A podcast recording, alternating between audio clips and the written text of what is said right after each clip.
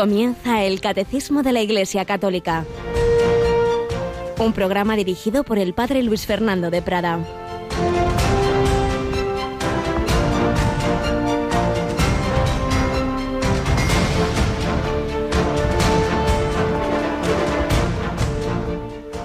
Danos hoy nuestro pan de cada día. Alabado sean Jesús, María y José, muy buenos días querida familia de Radio María, en este 12 de marzo, último día, por cierto, de la novena de la gracia San Francisco Javier que estamos retransmitiendo en Radio María y en el Evangelio de la Misa de hoy, de este martes de la primera semana de Cuaresma. Y ayer se nos recordaba la caridad con esa parábola que nos habla del juicio final. Venid benditos de mi Padre. Hoy se nos habla de la oración. Señor, enséñanos a orar como Juan enseñó a sus discípulos y Jesús les enseña el Padre nuestro. Y me he querido fijar en esta petición, danos hoy nuestro pan de cada día.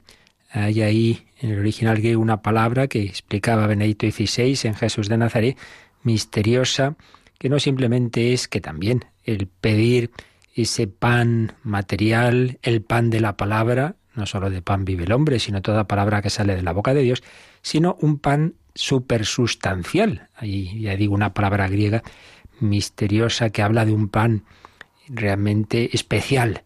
Y comenta José Fernando Rey Ballesteros en su comentario al Evangelio del día que junto a esa petición del sustento de cada día, con la confianza en la providencia, que no se trata de acumular, porque a saber qué me pasa dentro de un año, de dos, fíjate de Dios, deja el mañana en manos de Dios. Pero además de ese dejar nuestro sustento material en la confianza en la providencia, también hay una alusión a otro pan, al pan que dura para la vida eterna, como Jesús explicará en el capítulo 6 de San Juan, en ese discurso del pan eucarístico. Y comenta, como digo, el Padre Rey, para quienes no concebimos un día de nuestra vida sin recibir la Sagrada Comunión, esta petición del Padre nuestro tiene un valor inmenso y una urgencia máxima la Eucaristía es el verdadero maná. Quien se limita a recibirla los días festivos no perecerá de hambre, pero quizá tampoco conozca las delicias que paladea quien la recibe a diario por puro amor. Si aún no eres de estos, permíteme que te proponga un ejercicio sencillo. Comulga a diario esta cuaresma. Te aseguro que si lo haces, ya no podrás dejar de comulgar cada día. Y el mismo alimento que te fortalece en el desierto cuaresmal será también las delicias de tu Pascua. Bueno, pues una propuesta, una sugerencia que luego cada uno tiene que ver, también con su confesor o director espiritual, que nos hace el Padre Rey Ballesteros, pero en cualquier caso lo que está claro es que necesitamos ese pan, pan material ciertamente que pedimos para toda la humanidad y quien muere de hambre, pan espiritual de la palabra de Dios, tenemos que alimentarnos de ella, y pan eucarístico, que es el propio Hijo de Dios, la palabra, toda palabra que sale de la boca de Dios, en último término es la palabra hecha carne que brota del Padre y que se ha hecho eh, carne en el seno de María. Y se nos da en alimento en la Eucaristía. Pues en eso estamos en esta cuaresma, en alimentar nuestra alma con esa palabra de Dios. Nos acompaña Yolanda Gómez. Buenos días, Yolanda. Muy buenos días, Padre. Bueno, y en ese alimento de la palabra de Dios también pone su granito de arena, como siempre, Radio María, y ya en esta primera semana de Cuaresma tenemos una primera sesión o tanda de, de, lo que llamamos charlas cuaresmales, ¿verdad? Eso es, con el padre Guillermo Camino durante toda esta semana hasta el sábado, pues a las diez y media de la mañana ofreceremos estas charlas cuaresmales. Desde ayer lunes hasta el sábado de diez y media a once, en lugar del Dios de cada día, tenemos al padre Guillermo Camino, que dirige dos programas en Radio María, y agradecemos este esfuerzo para ayudarnos a enfocar ya desde esta primera semana la cuaresma. También comentaba antes que hoy es el último día de la novena de la gracia. Por lo cual, Yolanda, estamos todos estos días rezando el rosario desde Javier y haciendo la novena a las 7, ¿no es así? Eso es, a las 7 de la tarde rezamos el Santo Rosario, conectamos, eh, eh, bueno, pues eh, el rosario que se reza allí en, en Javier, en Navarra, luego la meditación de, de un sacerdote y luego ya la novena propiamente. Así es. Bueno, y también queríamos comentar que estamos en este año jubilar por un lado, ya sabemos, 20 aniversario de Radio María, pero que coincide con el centenario de la consagración de España al corazón de Jesús.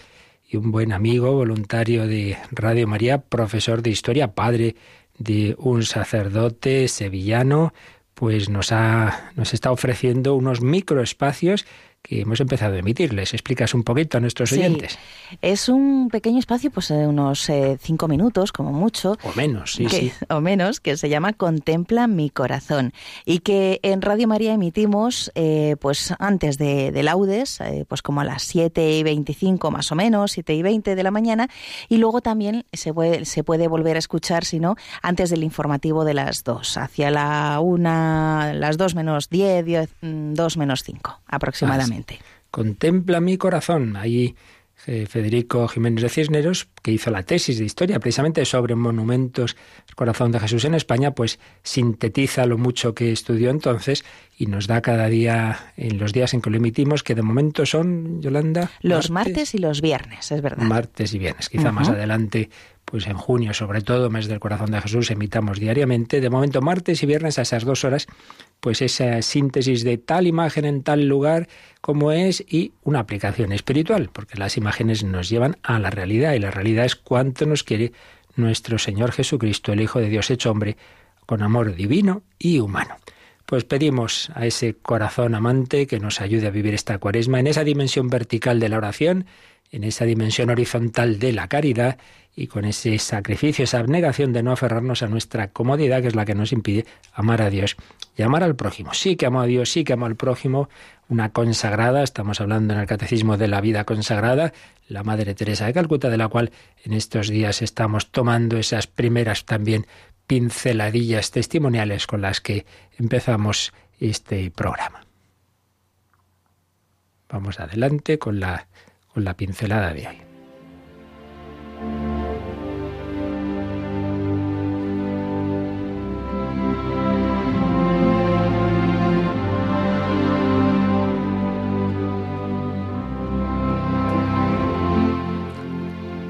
la Madre Teresa de Calcuta un retrato personal, recuerdos del padre Leo Masburg.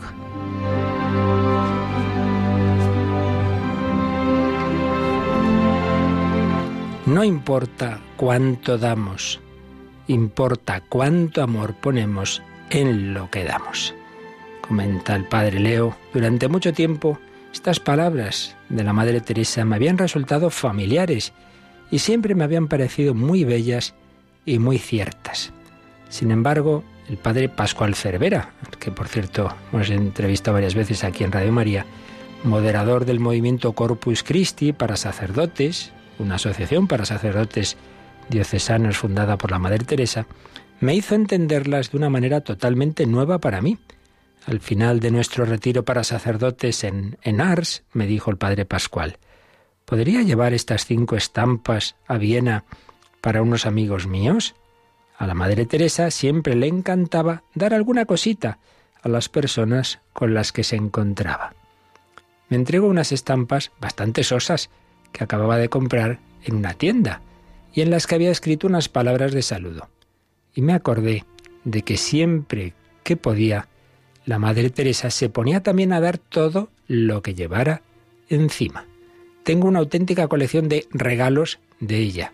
Por ejemplo, estampas de santos de los que no sé absolutamente nada, un chal de lana precioso con el que me envolví en una ocasión en las montañas de India Central mientras ella se lava de frío, pilas de agua bendita, estatuillas de la Virgen María, de esas que brillan en la oscuridad y que ella sacaba de su bolsa en grandes cantidades, utilizando pegamento que también sacó de su bolsa.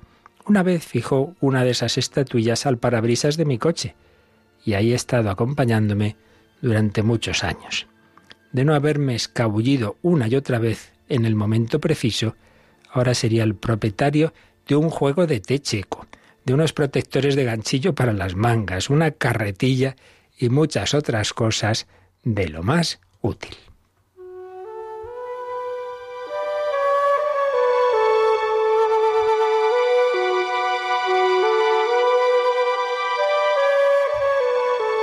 Mención especial merecen las medallas milagrosas. Según lo que la Madre Teresa dijo, pudo repartir a lo largo de su vida por lo menos unas 40.000.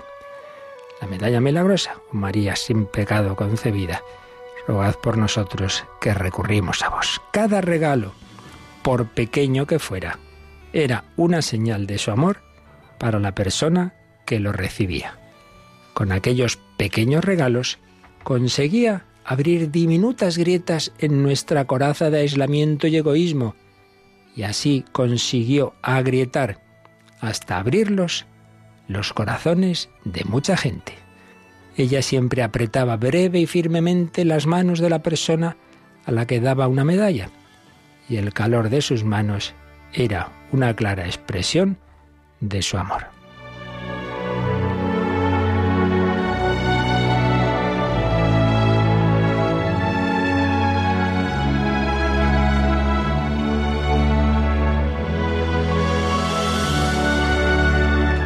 Importa cuánto damos, importa cuánto amor ponemos en lo que damos. Pues nos quedamos hoy con esta enseñanza.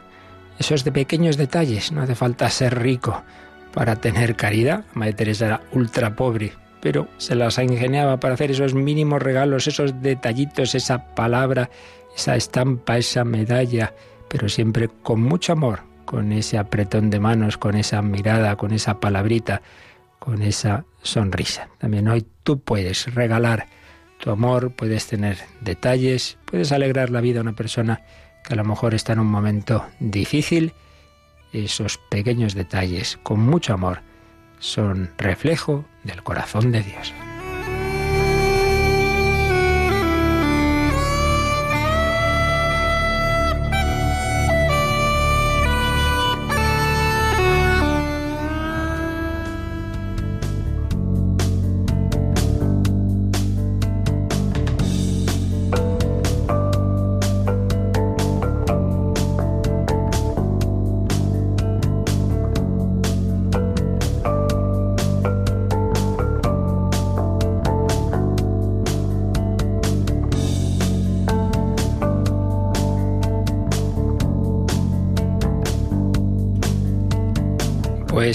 Llamados todos, todos los cristianos a la santidad. La santidad es unirnos con Dios, Dios es amor y por tanto la santidad es participar del amor de Dios, dejarse amar por Él y reflejar ese amor suyo hacia los demás.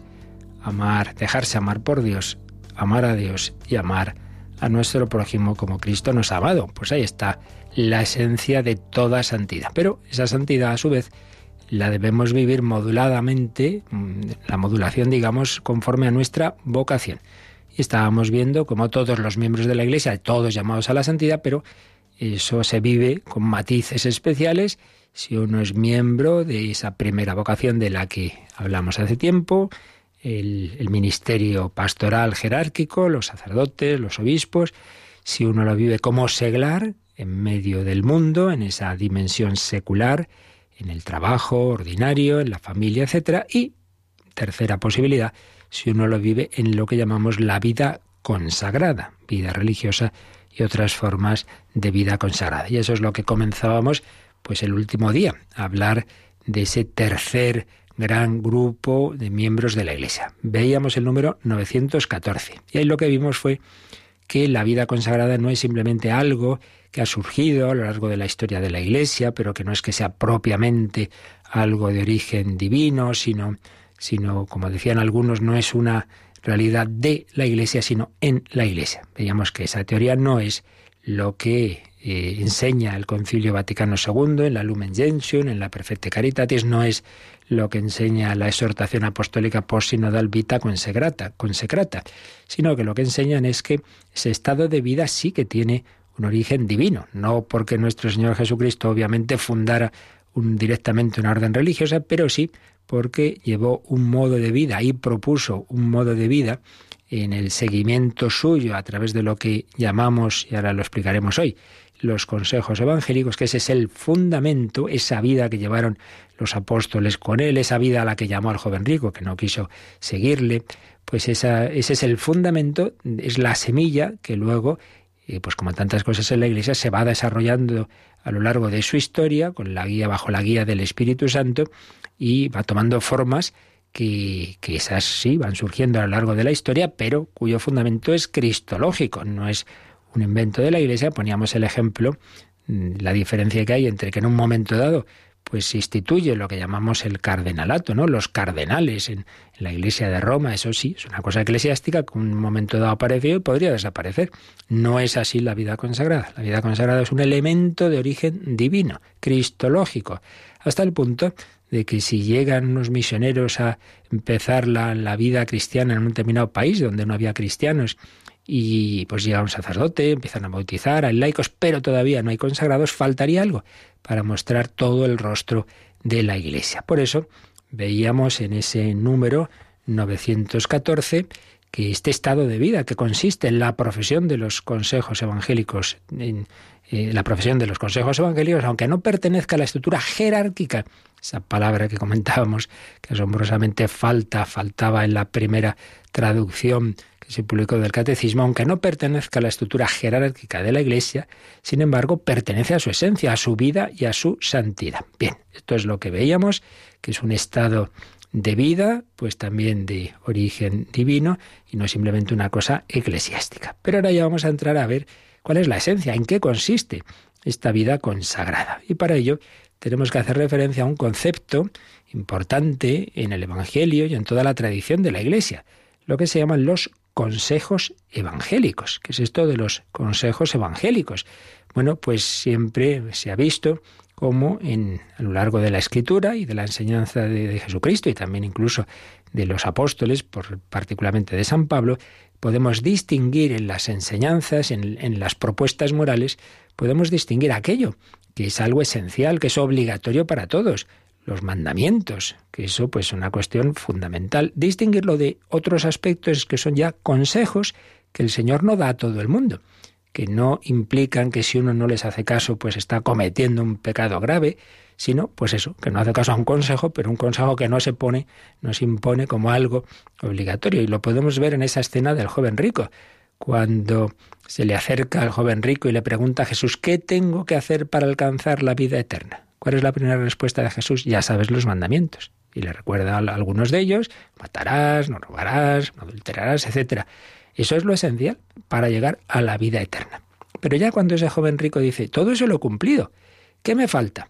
Entonces Jesús dice, si quieres ser perfecto, ya no dice si quieres salvarte, no para salvarte ya te he dicho lo esencial. Ahora, si quieres ser perfecto, a ti en concreto, yo te doy este consejo. Anda, vende lo que tienes, da el dinero a los pobres y luego ven y sígueme. Fue el consejo que le dio a este joven.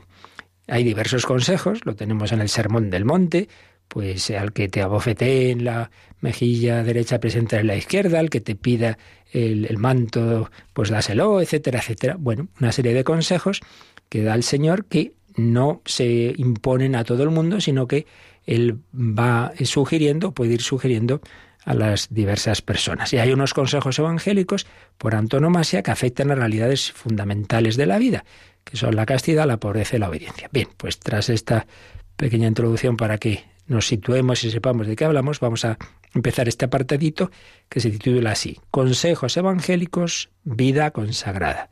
Y empieza en el número 915, así que Yolanda, vamos con este número del catecismo, 915. Los consejos evangélicos están propuestos en su multiplicidad a todos los discípulos de Cristo. La perfección de la caridad, a la cual son llamados todos los fieles, implica para quienes asumen libremente el llamamiento a la vida consagrada, la obligación de practicar la castidad en el celibato por el reino, la pobreza y la obediencia, la profesión de estos consejos en un estado de vida estable reconocido por la Iglesia es lo que caracteriza la vida consagrada a Dios. Pues en este párrafo hay que distinguir dos aspectos. Uno, que solo se dice en la primera frase, que es la alusión general a cómo los consejos evangélicos están propuestos en, su multiplicidad, o sea, como que hay muchos consejos, y que están propuestos a todos los discípulos de Cristo. Este sería un primer aspecto. Los consejos evangélicos no son sólo para los religiosos, para los consagrados, sino que hablando en general, están propuestos a todos los discípulos de Cristo. Pero luego ya, a partir de la siguiente frase, va a hablarnos de unos consejos evangélicos muy especiales. La castidad consagrada en el celibato, la pobreza y la obediencia.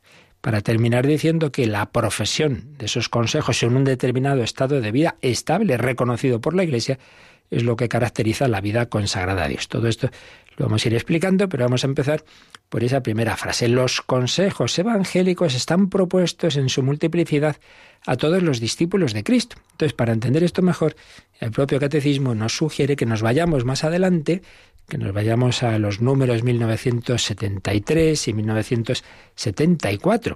Son de la parte moral del catecismo. ¿Recordáis? La primera parte es la que estamos viendo, es el credo, la segunda liturgia, sacramentos, la tercera, la vida en Cristo, la moral. Pues bien, ahí se nos va a explicar un poquito esto de los consejos evangélicos. Vamos con el número 1973. Más allá de sus preceptos, la ley nueva contiene los consejos evangélicos.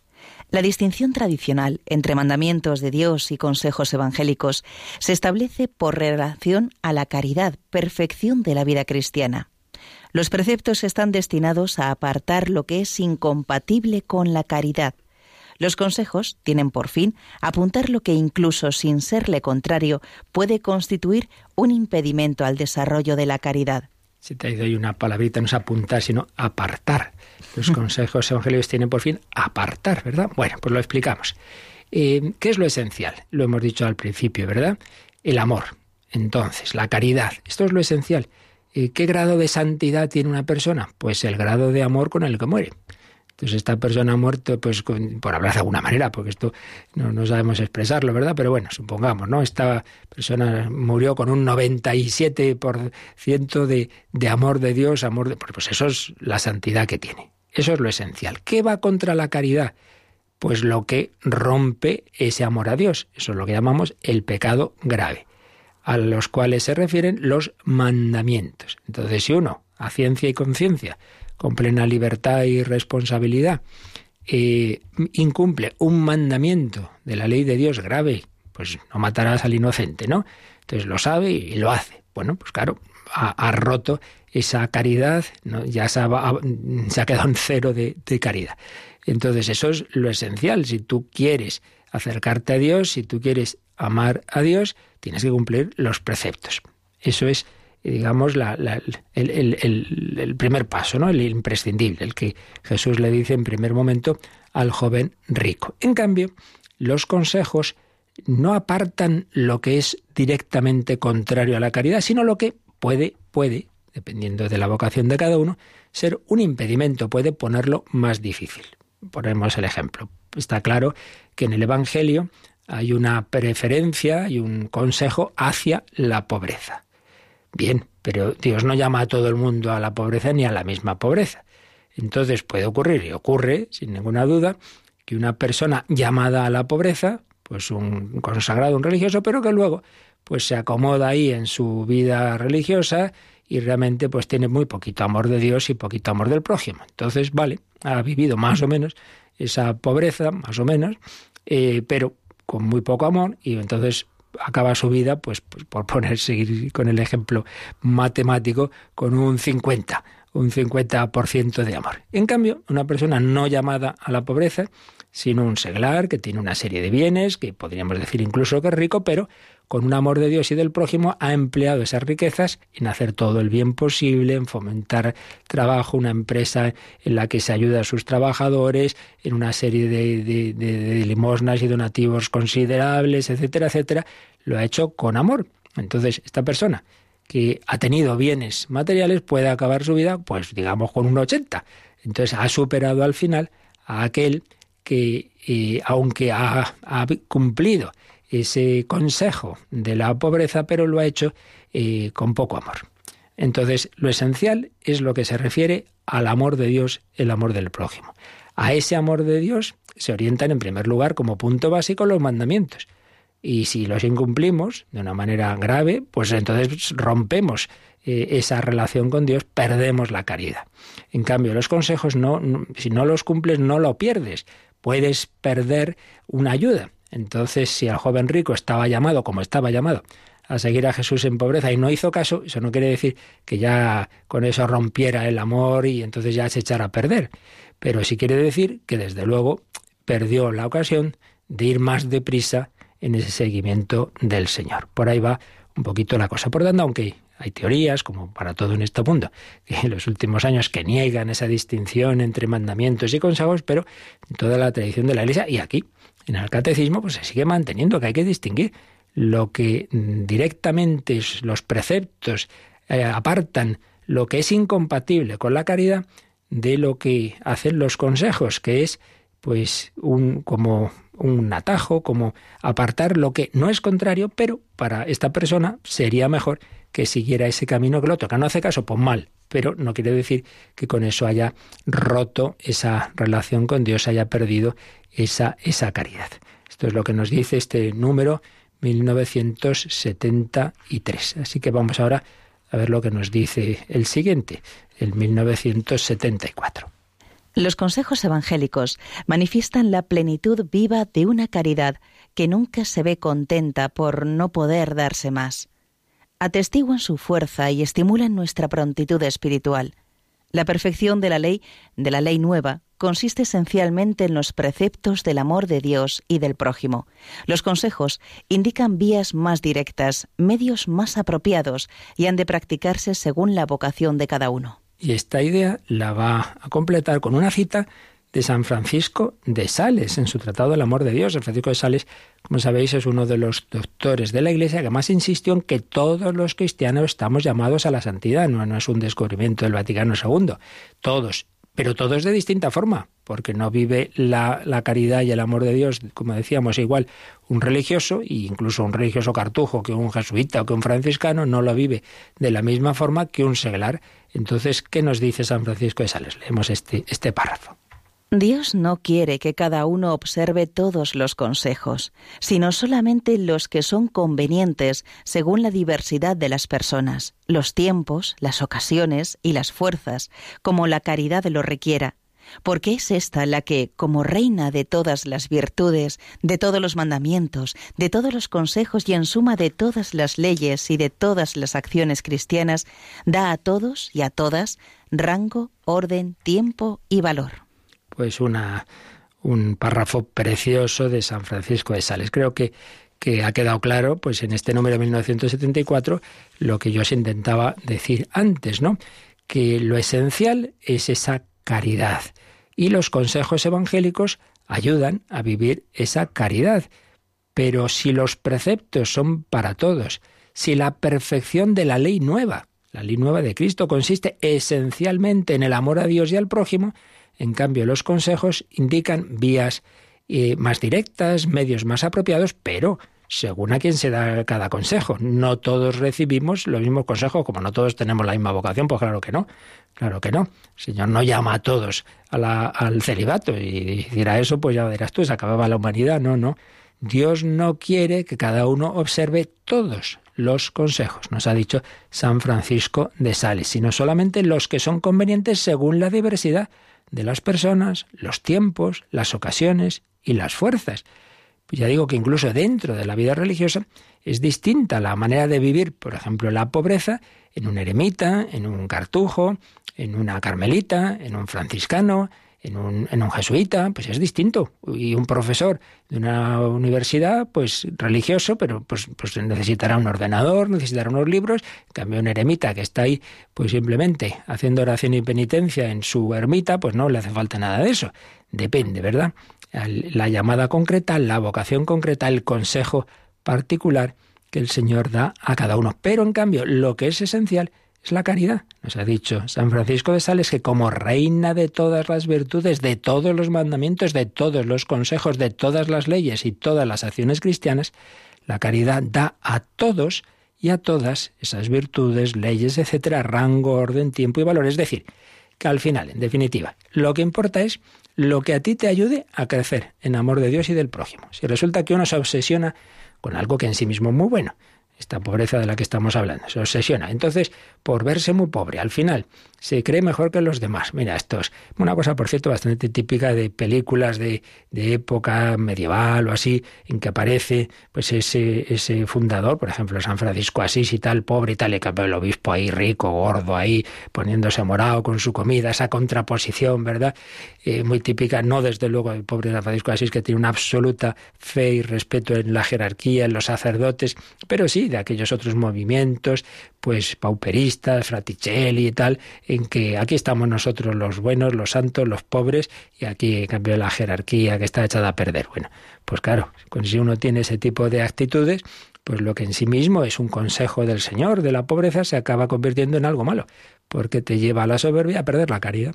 Entonces lo esencial siempre es eso, lo que te ayude a crecer en amor de Dios y del prójimo. Evidentemente esos consejos en principio ayudan según el, consejo que cada uno haya recibido, porque uno debe seguir lo que el Señor le propone a él, no lo que a mí se me ocurre. Pues ahora el padre de familia lee el Evangelio del joven rico, decide vender todo y dejar arruinar a su familia. Hombre, no, usted tiene que sustentar a sus hijos, no, no, cuidado, eso no es para usted, cuidado. Es para usted el no aferrarse a nada, eso sí y el tener confianza en Dios y en la providencia y el no querer acumular no sé cuantísimo porque a saber qué pasa mañana. Pero, pero no, no, no debe usted vivir eso igual que el que es llamado a la vida religiosa. Pues nada, le pedimos al Señor que nos ayude a seguirle todos, todos llamados a la santidad, pero aquel que está llamado también a esa forma de santidad de la vida consagrada, pues como fue llamado el joven rico, como Pedro, como los demás apóstoles, pues ellos dijeron que sí, el joven rico dijo que no, Vamos a decirle al Señor que cada uno queremos seguirle donde Él nos llame, que queremos hacerle caso, que queremos seguir no solo sus mandamientos, sino sus consejos. Me abro a tu corazón, dime qué quieres que haga, te seguiré, Señor, te seguiré a donde quiera que vayas.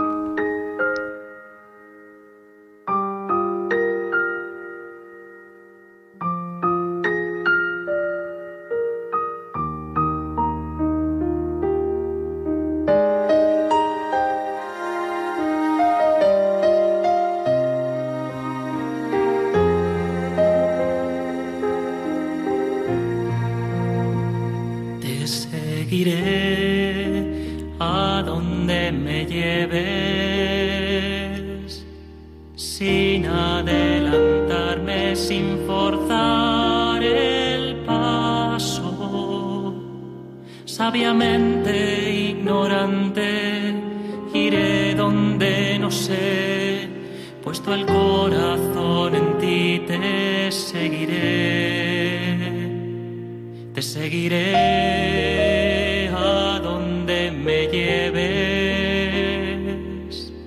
sin adelantarme, sin forzar el paso, sabiamente ignorante, iré donde no sé, puesto el corazón.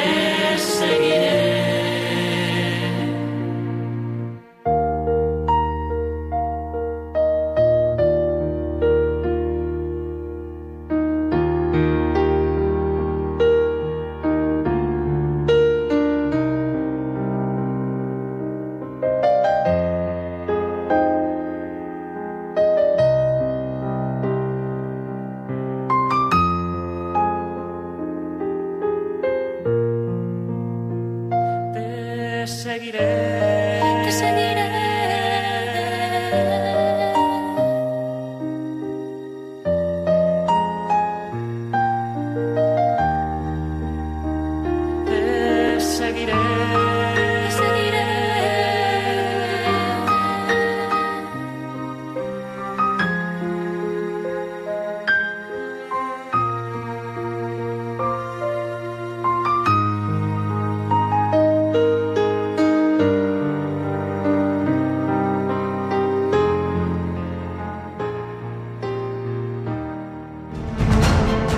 Descubre la fe de la Iglesia a través del Catecismo de 8 a 9 de la mañana en Radio María.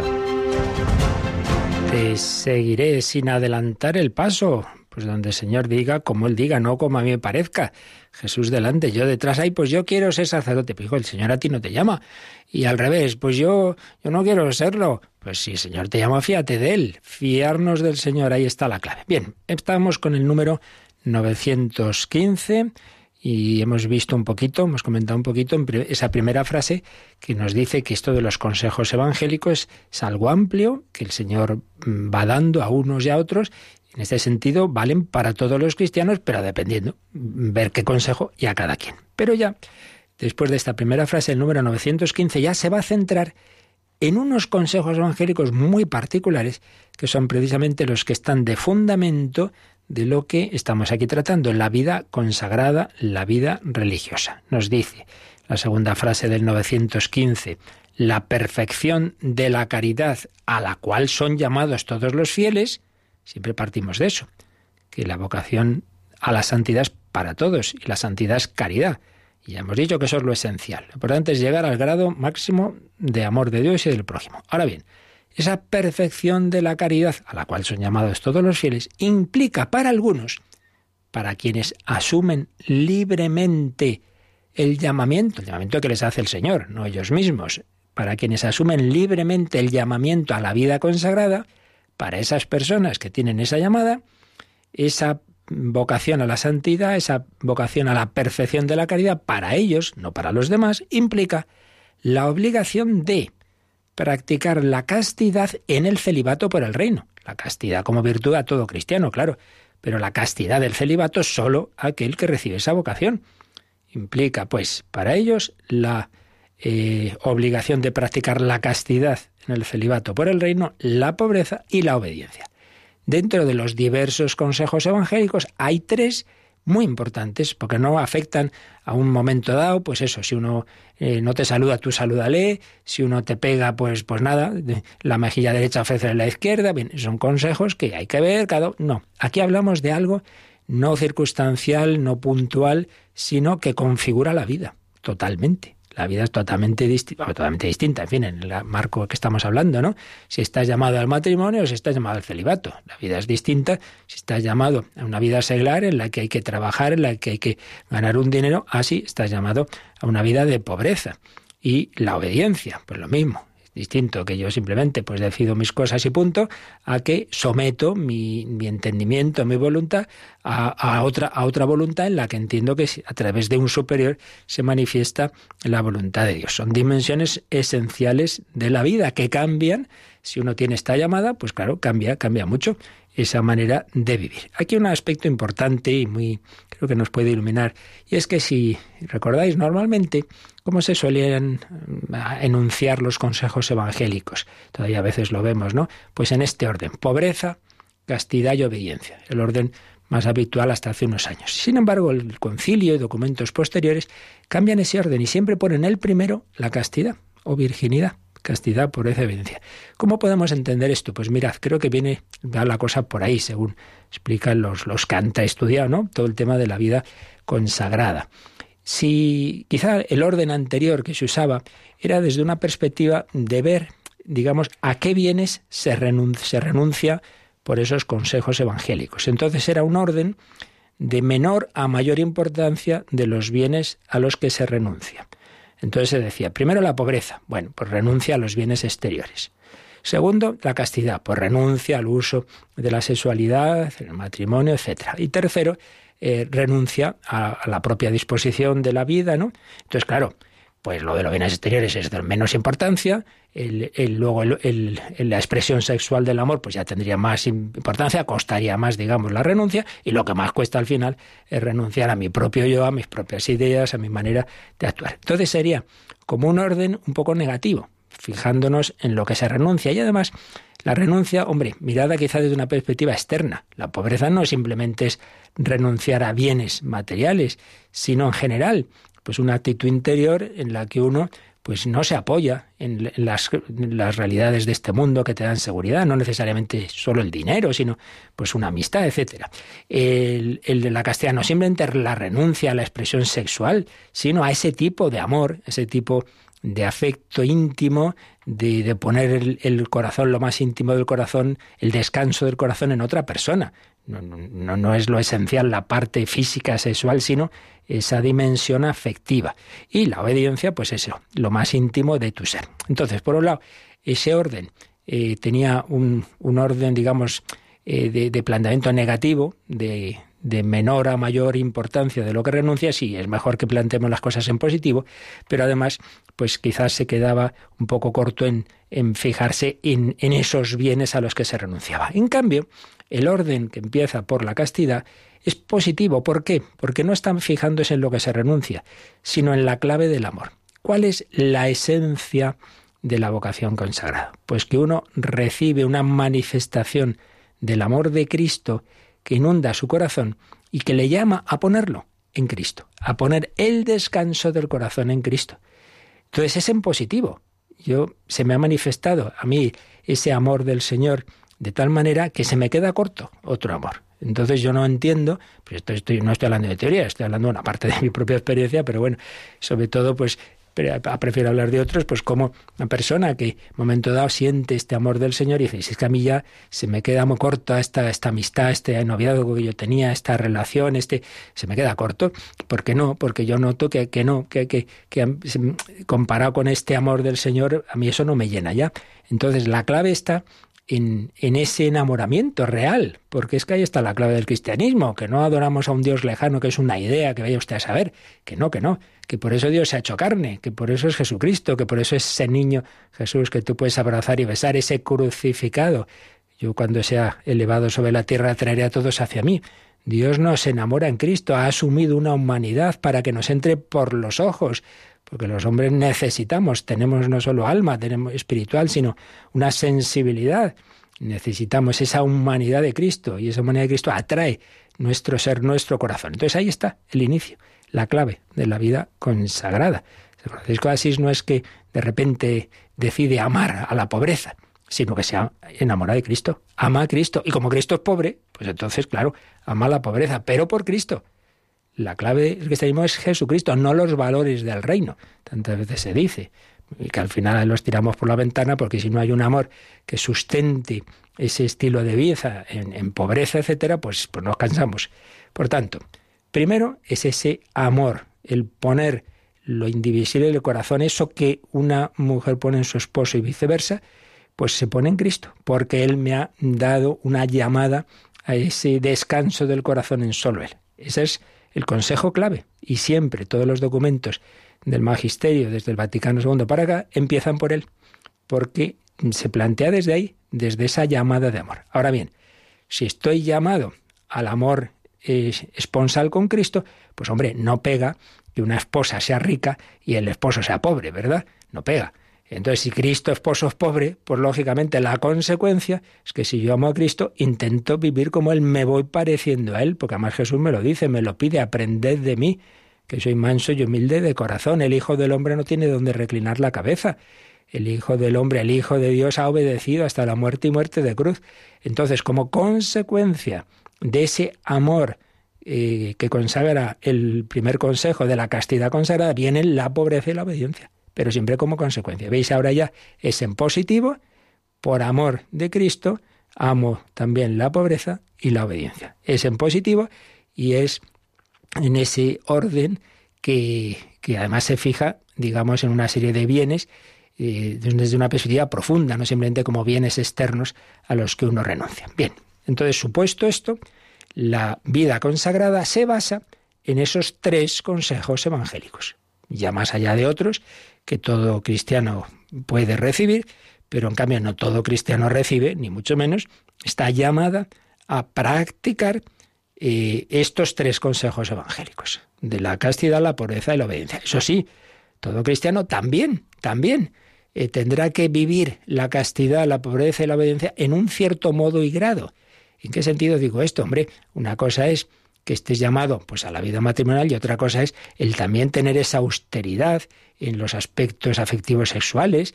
Eh, San Pablo habla, ¿no? Por ejemplo, de mutuo acuerdo a épocas de abstinencia, de conyugal, también la pobreza. Una cosa es no ser pobres como en una orden religiosa y otra cosa es decir, oye, mira, no tenemos por qué tener el cambiarnos de coche cada tres años, ni de móvil cada tres meses, ni pues no, pues hombre, pues eh, vivir y enseñar a los hijos a la austeridad. Entonces, más allá de lo obligatorio, también hay un consejo de, de pobreza que, puede vivir un cristiano, no faltaría más. La obediencia, pues no es al superior, es mutuamente, de esposo a la esposa, la esposa al esposo, entre los hijos, etcétera, etcétera. Es decir, que también en la vida seglar, no faltaría más, si hay dimensiones de pobreza, de castidad, de obediencia a ser vividos. Ese fiarme del párroco, pues también, pues a mí me gustaría hacer las cosas de otra forma. Bueno, pues hombre, vamos a hacerle caso, ¿no? La obediencia. Por tanto, un sentido genérico, un sentido más específico y ya el absolutamente específico, que es el que configura la vida consagrada, es lo que viene en la última frase del número 915, cuando dice, la profesión de estos consejos de la castidad, pobreza y obediencia, en un estado de vida estable, reconocido por la Iglesia, es lo que caracteriza la vida consagrada. O sea, que tampoco bastaría que uno dijera, ah, pues ya está, yo me siento que Jesús a mí me llama a vivir estos consejos evangélicos, entonces yo por mi cuenta, yo por mi cuenta, pues voy a hacer voto de castidad, entonces yo voy a vivir esta castidad, yo no me voy a casar, etcétera, voy a ser pobre y voy a obedecer, pues no sé, al confesor o tal. Bueno, pues está muy bien, pero propiamente, propiamente eso no haría de uno un miembro de este estado de vida consagrada, porque hace falta algo más. Hace falta lo que llama aquí el catecismo la profesión, es decir, cuando decimos ha profesado esta persona, cuando uno se incorpora definitivamente, por ejemplo, a una orden religiosa, cuando hace los votos perpetuos, profesión, la profesión, ha profesado delante de la Iglesia, ante el representante del obispo o el propio obispo, y ha recibido una consagración, eh, una bendición especial en nombre del Señor, eso es lo que le hace miembro de la vida consagrada en un estado de vida estable. No, pues una cosita aquí que estamos haciendo no sé qué experimento, que está muy bien, pero no es eso, sino, pues no, pues mira, he entrado en tal institución que está aprobada por la Iglesia y en ella, pues después de unos años de discernimiento, profeso mm, públicamente ante Dios, ante la Iglesia, profeso que voy a vivir la castidad, la pobreza y la obediencia de esta determinada forma que está señalada en esta regla, en estas constituciones, etc. Eso es lo que caracteriza el estado de vida consagrada. Bueno, dicho así, grandes líneas, porque esto lo vamos a explicar un poco más.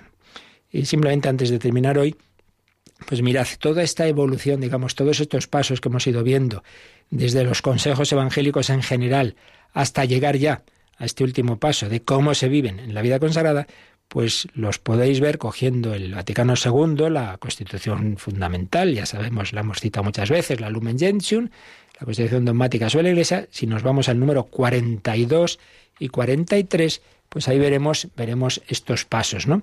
En primer lugar, en el número 42 se empieza recordando lo que hemos dicho aquí varias veces, que Dios es caridad y el que permanece en la caridad permanece en Dios y Dios en él y Dios difundió su caridad en nuestros corazones por el Espíritu Santo que se nos ha dado, Romanos 5.5. Entonces empieza una vez más recordando que lo esencial es el amor.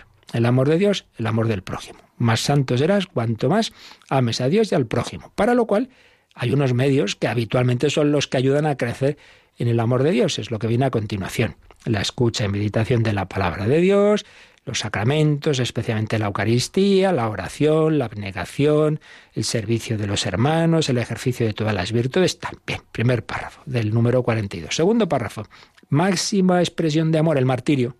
El Hijo de Dios nos amó hasta la muerte y muerte de cruz.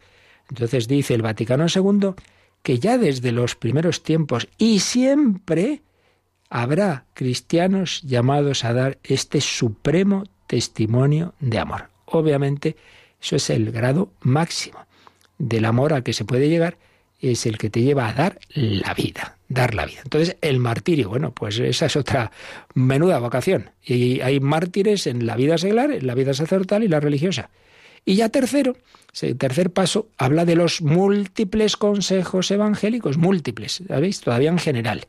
Pero entre ellos destaca, y ya empieza a hablar de la castidad, entre ellos destaca el precioso don de la divina gracia concedido a algunos por el Padre, cita Mateo 19, 11 y 1 Corintios 7, concedidos a algunos por el Padre para que en la virginidad o celibato se consagren más fácilmente solo a Dios con corazón indiviso. Entonces veis, ahora ya nos habla de este consejo evangélico de la castidad consagrada. Luego, pues nos habla de lo que dice San Pablo en Filipenses 2, de Cristo que se anonadó, que se humilló, que se hizo obediente, para terminar recordando que todos los cristianos estamos llamados a la santidad. Y ya en el número 43 empieza otro capítulo, la Lumen Gentium, que se titula Los religiosos, y ahí es donde ya habla de estos consejos de castidad consagrada, pobreza y obediencia, en el sentido de ser profesados en una institución eh, aprobada por la Iglesia. Pero bueno, ya no lo tenemos que dejar, seguiremos. De momento nos hemos quedado un poquito en esta introducción general, de que nos quede claro. Lo esencial siempre es lo que nos lleva a crecer en amor de Dios y del prójimo, el cumplimiento de los mandamientos, luego están los consejos evangélicos, también sentido amplio que el Señor puede ir dando a todo cristiano, y luego esos tres consejos evangélicos, castidad consagrada, pobreza y obediencia, en ese orden, distinto al que normalmente se usaba, nos ayuda más a, ver el sentido positivo y la profesión de esos tres consejos evangélicos en la Iglesia es lo que constituye la vida consagrada. Seguiremos profundizando en ello y nos quedamos pues un momentito en oración. Si tenéis algún comentario, alguna consulta o también hoy o el próximo día estaría bonito, ya que hablamos de esto, que nos contéis algo de vuestra experiencia, de vuestra relación con religiosos, con religiosas, institutos seculares, vida consagrada, ¿Qué, ha significado y significa en tu vida esa vida consagrada? ¿Qué, has tenido de contacto con religiosos, religiosas? ¿Qué significan para ti? Hoy apenas se nos ha ido el tiempo, perdonad, pero bueno, seguiremos hablando varios días de la vida consagrada. Pues tenemos un momentito de oración, si nos da tiempo nos contáis o preguntáis algo y si no, lo dejamos para el próximo día.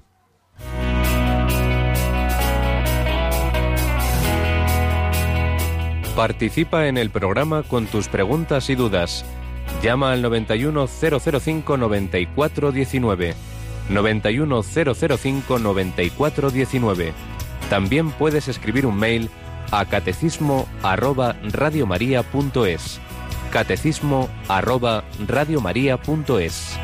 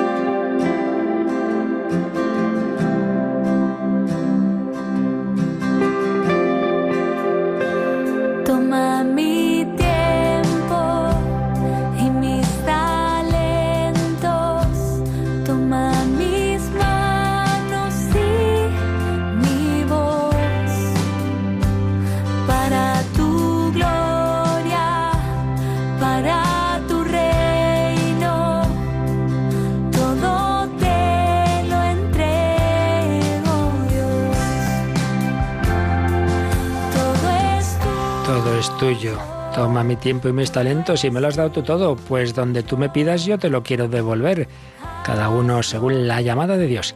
Creo, Yolanda, que teníamos algún testimonio pendiente, ¿verdad? Sí, una oyente que nos contó que en el año 68 estuvo de postulante con las hermanas de los ancianos desamparados y bueno, nos cuenta que recuerda el cariño con el que trataba la trataban la superiora general y la secretaria a, todas las que aspiraban a ser religiosos. Pues ya os he dicho, sería bonito en estos días que vamos a seguir tratando de la vida consagrada que nos contéis bien cuando llegue el momento por teléfono o bien por correo a catecismo arroba pues este, este tipo de, de testimonios de vuestra relación.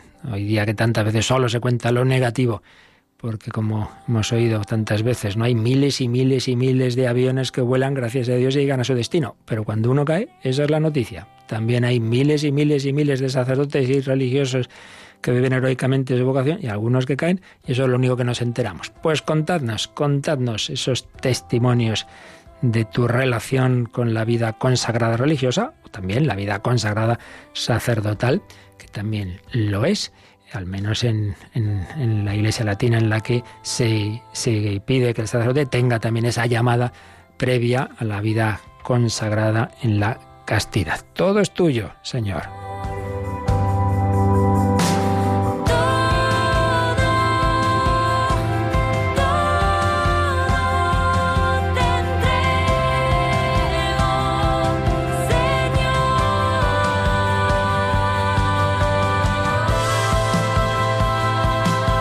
Te lo quiero entregar en este día, a vivir este día, en ese amor de Dios y del prójimo. Luego cada uno según su vocación y los consejos que haya recibido de Jesucristo.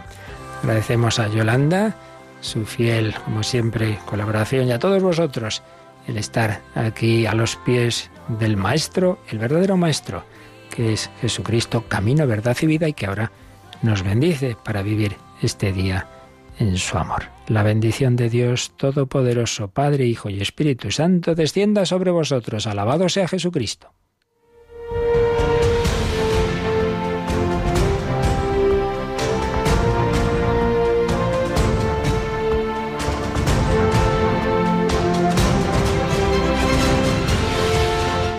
Han escuchado en Radio María el Catecismo de la Iglesia Católica